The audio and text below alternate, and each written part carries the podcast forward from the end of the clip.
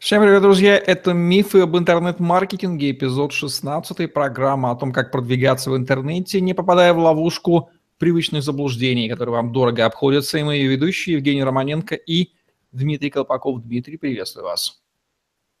Евгений, приветствую.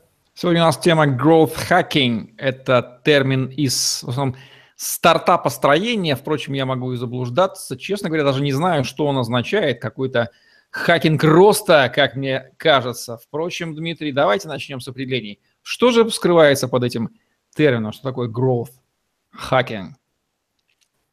Growth hacking отображает тот же смысл, который можно получить, если дословно перевести. Grow – это рост, hacking – это взлом.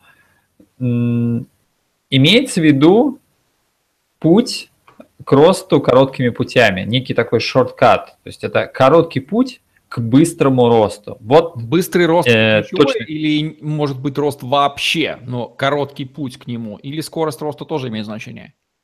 Нет, нет, нет. Дальше, дальше по ходу вы поймете, но речь идет именно о быстром росте и очень легкими путями. Отлично. Быстрый рост легкими путями. Звучит заманчиво, подкупающе. Прям такое цельное УТП, я бы сказал. Каким компаниям нужны а, как это даже выразиться, growth хаки, да, и growth, growth хакером. Вы говорите, что стартапам точно. Growth hacking нужен тем компаниям, uh, которые стартуют с нуля, потому что секрет быстрого роста возможен только в тех компаниях, где только-только начинают. Условно, если у них ничего нету, и они начинают что-то делать, вот тут и происходит самый большой рост. Другое дело, что потом он замедляется, но, но на этом, в общем-то, работа грохакера не заканчивается. Его задача, на самом деле, стал, сдвинуть с мертвой точки, чтобы поменять ситуацию в целом и начать какой-то рост. И он должен дойти до какого-то стабильного уровня, где потом его работу поддержат уже профильные специалисты. Могу предположить, что hacking можно декомпозировать и искать эти хаки на разных-разных этапах. Ну, например, в конверсии, там, в трафике, в продукте, в каких-то бизнес-процессах. Так ли это? И если да, то давайте расскажем про growth hacking в разных вот областях. Ну, например, в той же конверсии. Давайте. Эм, одна... Нужно упомянуть действительно, что growth hacking, он пришел из стартапов. Growth hacker – это люди, кто управляли некими программами, в которых стартаперов учили запускать свои проекты. И они давали некие советы в тех, но они давали советы по всем областям их бизнеса. Это э, действительно это касалось и сайта, и трафика, и их продукта, и, и как нанимать людей, там, там все было на свете.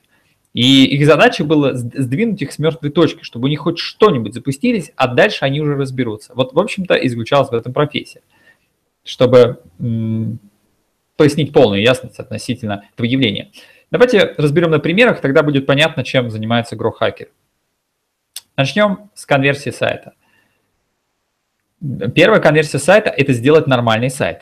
Это первое. Грохакер учит компании, как надо делать техническое задание, чтобы им получить сайт не через полгода, год, а, а хотя бы там через месяц, там, через две недели, три. То есть как получить первую версию с приемлемой конверсией в этой жизни, можно сказать, грубо так, но быстрее.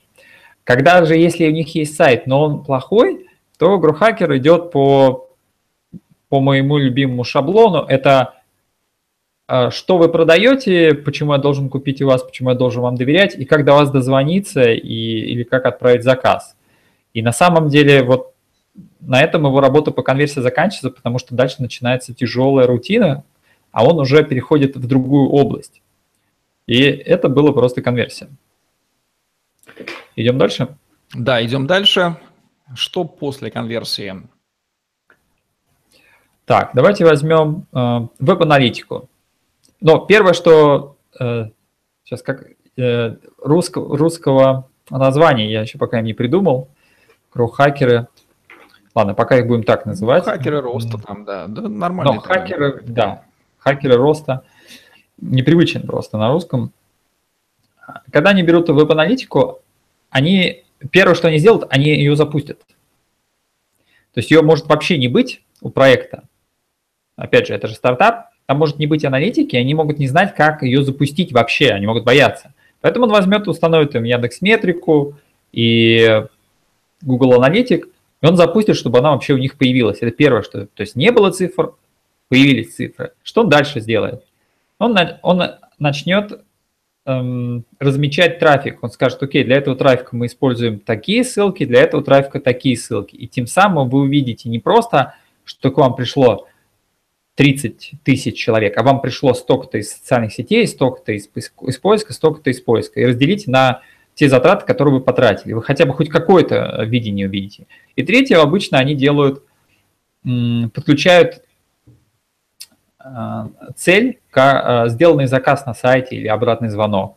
Тем самым они видят, какая конверсия, собственно, сайта. То есть из 100 человек один оставляет заявку. И на этом э, основную цель веб-аналитики, он самое, самое сложное и самое быстрое, он выполнил. И дальше он идет в другую область. Окей, теперь идем дальше по продукту. Такая бизнесовая вещь. В продукте нас, он выделит УТП.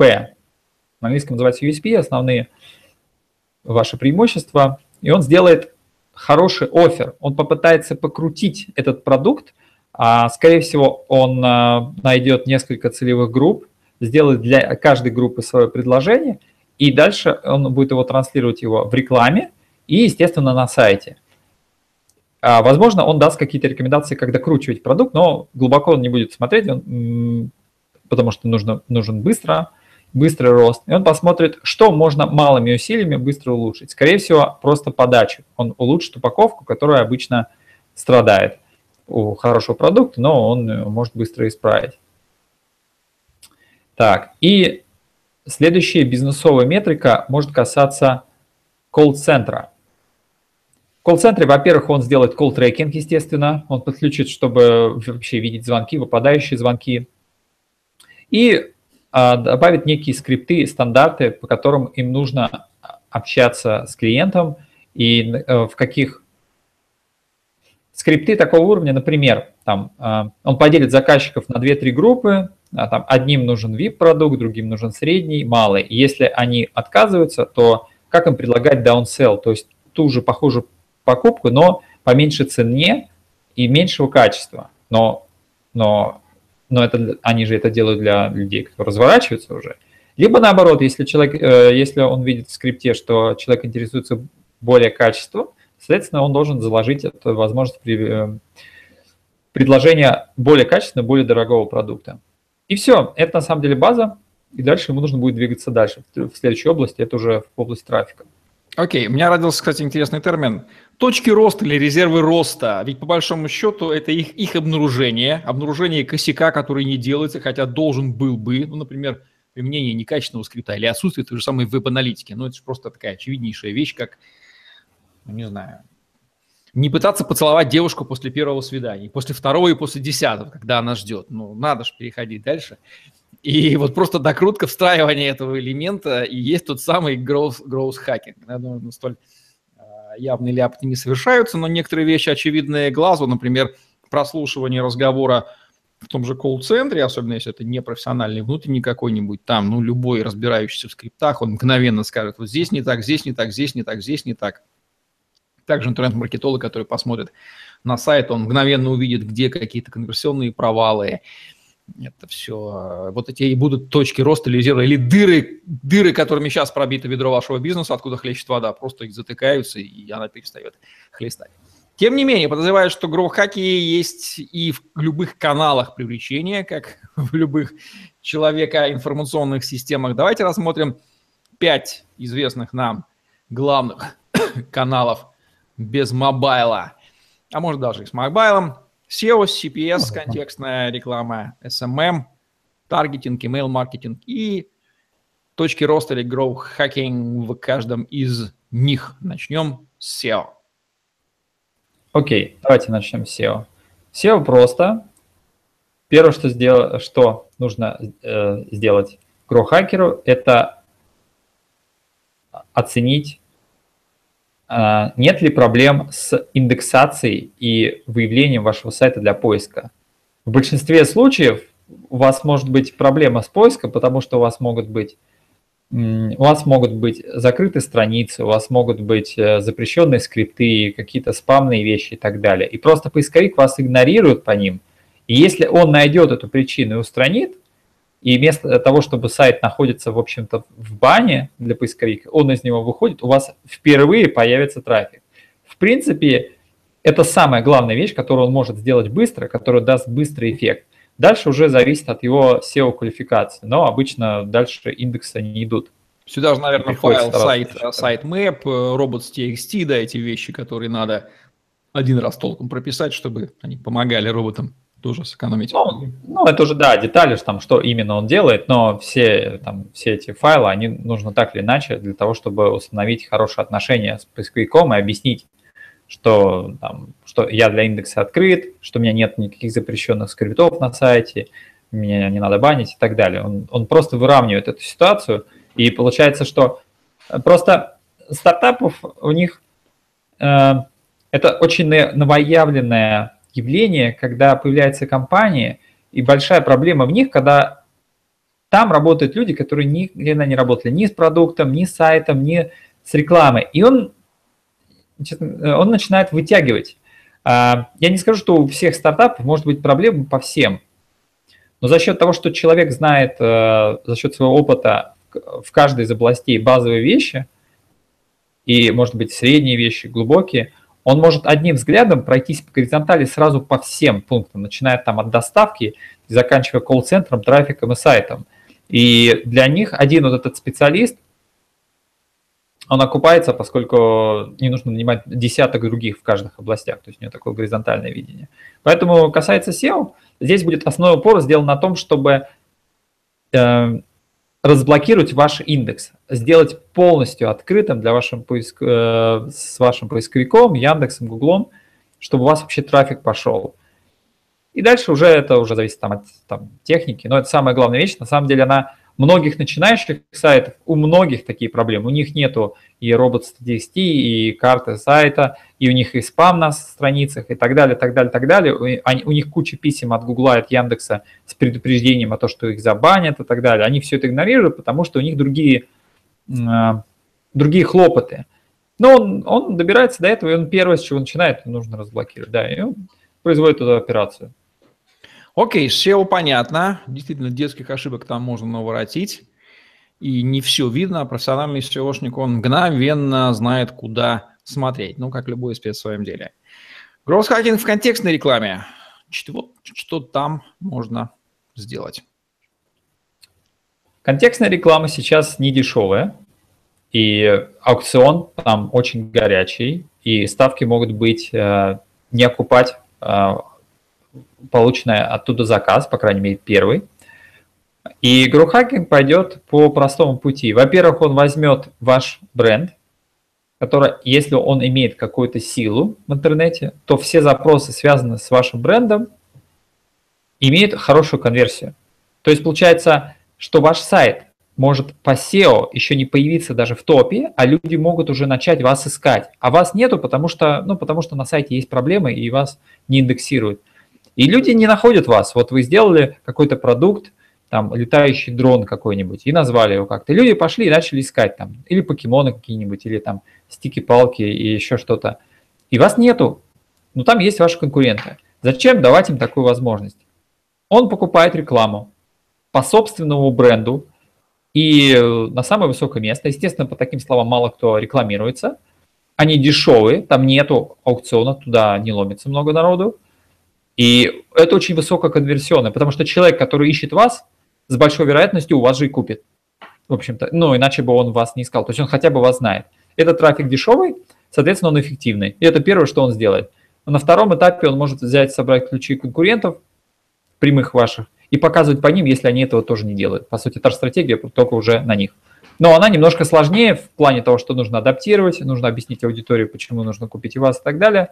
Но она похожа, потому что там тоже нету большого сильного аукциона, как мы уже поняли. Потому что аукцион где купить мебель или купить мебель Москва, там 200 э, рекламодателей, а, допустим, какой-нибудь бренд, там, я не знаю, э, там 8 марта, допустим, мебель, ну, ну 8 марта это просто э, слово популярное, ну, допустим, какая-нибудь фурнитура или еще какое-то такое слово, которое знают только вот мебельщики, то там, там народу там одно-два человека максимум, поэтому он пытается в этот трафик.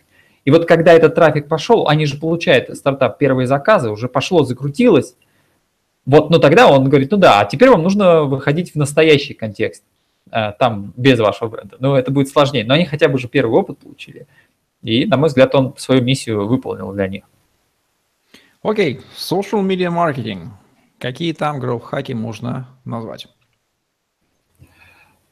Первый гроу-хакинг в том, чтобы их начать вести, но стартап может сказать, что у них нет ресурсов и так далее. А, и он может объединить весь контент, который генерирует его владелец э, или команда в целом, и начать его просто выкладывать в соцсеть. Обычно какой-то контент всегда в компании есть, всегда есть какие-то документы, а, какую-то интервью они могут сделать. Они, ну, есть много видов контента, и обычно он есть, просто он либо есть на каком-то отдельном канале, он либо на сайте публикуется, либо в рассылке, либо SMM он на самом деле объединит весь контент как в единую ленту, и дальше он просто скажет, так, вот а этот контент мы подаем для всех каналов, и вот этот в таком формате, этот в таком, этот в таком, и он его запустит. То есть он весь контент дублицирует сразу на все каналы, где этот контент нужен. Пускай во всех каналах он будет один и тот же, но хотя бы он там будет. Это уже огромный плюс. Это, пожалуй, наверное, первое, с чего начнет он. Второй, когда уже контент появится, он его разделит на две части, полезный и прода продающий. Первый полезный – это тот, который создает э, эффект расширения аудитории, когда репостят люди, когда ради этого подписываются на вас. А второй, он э, заложит период, через сколько постов можно э, делать какие-то спецпредложения. Допустим, можно всю пятницу давать давать советы про электроники, всю неделю, а в пятницу сказать, мы сегодня продаем со скидкой ноутбук. И все, и пошла продажа. По сути, один пост он всю неделю окупает э, вложенных усилий за всю неделю контента другого. И он просто продумает элементарнейшую стратегию, два вида, полезный, продающий, без каких-либо видов, и запустит это. Обычно у компании уже есть либо один, либо другой. У них либо очень много полезного, но нет продающего, либо есть продающий, но нет полезного. Он скажет, окей, добавьте вторую половину и поехали. Все. На этом, в принципе, его SMM закончится. Окей, okay, growth hacking таргетинге? Так, идем таргет. Первое. Он может начать продавать рекламу для людей, кто посещает, э, кто является группой. Они состоят, с SMM запустил контент и набрал аудиторию. И если он в таргете начнет им показывать рекламу уникальных предложений, а, а этих предложений нет в ленте, то есть они человека не раздражают, то есть вы можете даже сделать группу, в которой контент есть, но там нет продающих постов. Но зато люди, которые состоят в этой группе, вы им же можете показывать рекламу, которая будет сбоку, и хочешь обращай на внимание, хочешь нет. И она не вызывает у человека отторжение, что в, там, встроились в ленту и ему показывают одни продающие посты. То есть первый он будет позиционировать рекламу на свою группу, потому что это самая лояльная аудитория, потому что она же состоит в вашей группе. Вторая, естественно, он пойдет к конкурентам и оттуда соберет Э, всю аудиторию и будет им показывать, но она будет чуть дороже и она будет чуть сложнее. Ну, это вот первые два очевидных шага. И третий, это могут быть аудитория, которая посещает ваш сайт. Он поставит код на сайт, и у него будет собираться аудитория, которая посетила те или иные страницы, ну, например, страницы продуктов или товаров, или даже что-то купила, и начать ей показывать рекламу, что тоже может быть относительно дешево и высоко конвертируемо. Это самая базовая, основная а, стратегия в таргете – а, которая сразу дает быстрый результат. Э, естественно, он ее реализует. Окей, email маркетинг. Что там из growth хакингов? Email маркетинг сильно повторяет стратегию с контентом, он, его, он делится сразу на полезные и на продающие, э, там свои некоторые правила баланса, но в целом правила тоже. И он сделает э, некоторые скрипты автоматической рассылки. Например, если человек заполнил e-mail и телефон, но не оплатил, то ему будет несколько писем приходить там, вы забыли покупку, вы забыли покупку, если вы ищете покупку дороже, вот дороже, лучшего качества, а есть и дешевле. И он сделает просто добивающие письма для людей, кто уже пошел на покупку, уже даже оставил телефон, но не оплатил. И вместо того, чтобы просто э, не обращать на это внимание. Можно же один раз настроить цепочку, что если человек посмотрел товар, то мы отправляем три письма. Первое письмо, напоминаем про этот товар и плюс говорим возможность вверх, возможность вниз по цене похожего товара. И а дальше другие два мы можем заходить еще с какой-то другой стороны. И тем самым он может увеличить покупки через e-mail. Окей, принципы ясны. Часто гросс-хакинг – просто устранение реальных не сделанных минимально необходимых вещей, что уже очевидно. С точки зрения контент-маркетинга, есть ли там что-то, что может быть отнесено к грowth-хакингу? Ну, то, что он должен быть, это мы уже понимаем. Да, первое, он, он его постарается запустить, это очевидно. А, второе, естественно, он его дублицирует на, там, на блог, на email, на SMM, на те каналы, до которых можно быстро дотянуться, быстро запустить, потому что это основное его правило. А, дальше уже принцип разделения, который мы упомянули. И он может внести метрики, он начнет их мерить, потому что дальнейший рост контента очень зависит от того, как будет реагировать на первый контент. То есть он первый запустил, и, скорее всего, следующим логическим шагом будет не в том, чтобы сделать еще 12-13 тысяч э, видов контента, а сделать и начать контролировать эффективность текущего контента. И это может быть на самом деле точка роста, которая дает новые гипотезы, новые выводы. И можно, а, и можно, собственно, закидывать новые. То есть можно прописать вот э, запустить полезные и продающие, работающие две стратегии, и к ним смиксовать раз в неделю, там, два раза в неделю какой-то третий вид, там, интервью, допустим, или бэкстейдж, когда вы показываете там свой офис, там, свой склад, и посмотреть, как на это реагируют. То есть ему может попытаться попробовать, но ему, ему главное просто настроить метрики, оценки. И дальше сказать, окей, вот мы заложили 12 видов нового контента, раз в неделю мы запускаем, меряем метрику – и решаем, оставляем нет, оставляем нет, и идем дальше. А продающий и полезный контент, он будет как товарный поезд, он будет всегда. Могу предположить, что возникает здесь две фундаментальные проблемы. Первая не столько проблема, она решаемая, конечно, это поиск этих самых мест, точек роста, обнаружение этих дыр, куда утекает в итоге ваша выручка, ваша прибыль. А второе, при обнаружении немалого количества мест, часто которых люди прекрасно осведомлены, но не устраняют, когда обнаруживается сотня таких дыр, как приступать к их устранению. Какие здесь можно дать рекомендации по первому, по обнаружению и по латанию этих самых дыр, как это все объять? Мне кажется, просто один и тот же вопрос, если человек и имеет в этом опыт и знает, как их решить, он их, собственно, и обнаружит быстро. Если нет, то нет. И здесь никакой магии нет. Эм, сама эта профессия появилась благодаря тому, что люди, кто ведут инкубаторы, то есть обучающие программы для стартапов, у них есть очень широкий опыт на уровне управленца, а управленцы, они как раз занимаются тем, что они закрывают такие дыры. И у них уже есть опыт, по крайней мере, избавиться от фундамент на всех этапах. То есть у них, у них нету, как правило, глубокого понимания в каждом, но это невозможно, потому что каждое направление – это отдельная профессия. Но они зато хорошо горизонтали решают, они решают все горизонтальные вопросы. Получается, что весь вопрос в том, что а, как это самоопределить. Если, ну, это зависит от вашего опыта, то есть там, где опыт есть, вы определите, это очевидно. Может быть, переходить к вопросу, собственно, где найти таких людей. А, первое, я думаю, что их можно найти в стартап-тусовках. А, много обучающих программ. Сейчас стартап – это хорошая, хорошая волна, которая идет. И если вы являетесь стартапом, вы можете на самом деле присоединиться к какому-то инкубатору, а иначе говоря, это обучающая программа, в которой есть лидер, и он, собственно, и будет тем человеком, который будет указывать вот на явные дыры, и он будет указывать, как так или иначе их нужно решить быстрым путем.